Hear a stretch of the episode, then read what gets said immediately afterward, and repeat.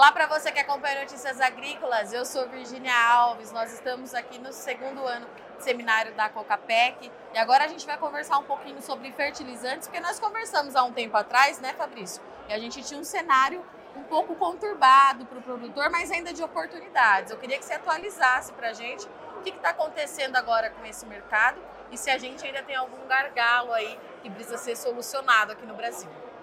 Sim, Virginia. Boa noite para todos. É, o cenário de fertilizantes nosso aqui na região de atuação da Alta Mogiana, da, falando da cooperativa em si, ele já está bem consolidado, bem vendido, o produtor nosso, nosso cooperado está bem comprado, né?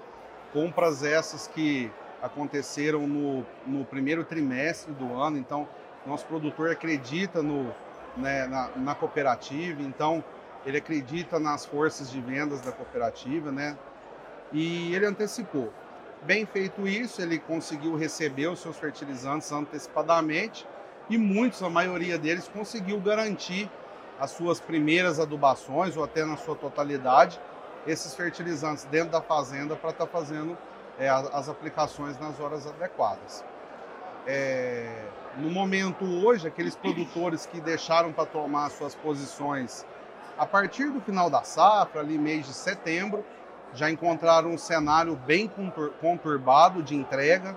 Né? O Brasil ele tem um problema grave de logística que atrapalha muito, principalmente aqui para a nossa região, né? que é uma região que concorre muito com cargas de caminhões, então, e são produtores pequenos que não conseguem às vezes receber até caminhões muito grandes, 48 toneladas, 38, que precisam de cargas menores. Então, isso tem atrapalhado um pouco e essa falta de logística foi o principal gargalo nosso aí até o momento. Né? Esse cenário de logístico ainda continua atrapalhando bem, né? as entregas ainda estão um pouco atrasadas para as vendas que acontecem agora, mas o produtor consegue ir fazendo as suas aplicações, andando, mas o cenário é preocupante ainda dentro do ano. Né? Se essas matérias-primas que também chegaram a acabar em certos momentos nos fornecedores, ora faltando nitrogenado, ora faltando potássio, ora faltando fósforo. Então, e quando tinha o fertilizante, tinha falta de caminhão. Então, não é somente logística, não é somente é, falta de produto, é a soma disso tudo que chegou esse gargalo aí, essa, esse atraso nas aplicações aí para quem deixou para tomar posições agora no, no de setembro para cá. E Fabrício, quando a gente conversou, o problema maior era a logística por conta da condição mundial, né? A gente tinha a guerra, a gente ainda estava entendendo como é que funcionaria a guerra lá no leste europeu, mas agora você está me trazendo que esse problema maior de logística é interno, é isso? Sim, sim, é. Ele é um problema que sempre existiu, tá. né? Mas uma característica para a safra deste ano é que, hum, é, de maneira geral, no meio agrícola, os produtores demoraram mais para tomar as posições, a nível Brasil. O que, que aconteceu? Esse gargalo afunilou ainda mais. Né? O café representa muito pouco, em torno de 3% da demanda de fertilizantes aí do Brasil, né? em comparação a outros, ao mercado nacional. Então ele acaba concorrendo com tudo, né?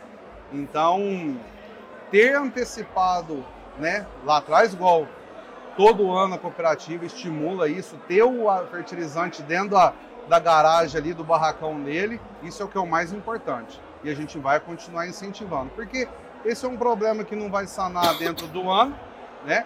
Ele vai demorar um pouco aí para ser sanado, se, quer, se requer muito investimento de parte governamental, inclusive de parte do produtor também, para conseguir receber todos esses fertilizantes antecipados e colocar na fazenda. E quando a gente fala em atraso de recebimento, Fabrício, não de aplicação, quanto que esse produto está demorando mais para chegar até esse produtor? Hoje, aquele produtor que toma uma posição para comprar um fertilizante, ele pode demorar no mínimo 20 dias até 60 dias para estar tá entregando na fazenda. Ou seja, quem deixou muito para em cima está sentindo o gargalo de ter que atrasar um pouquinho as aplicações. Justamente. As justamente. Esse é o grande problema agora para quem deixou para a última hora. Obrigada, okay? Agradeço. Até mais. E para você que acompanha Notícias Agrícolas, muito obrigada pela sua audiência e companhia. Já já a gente está de volta.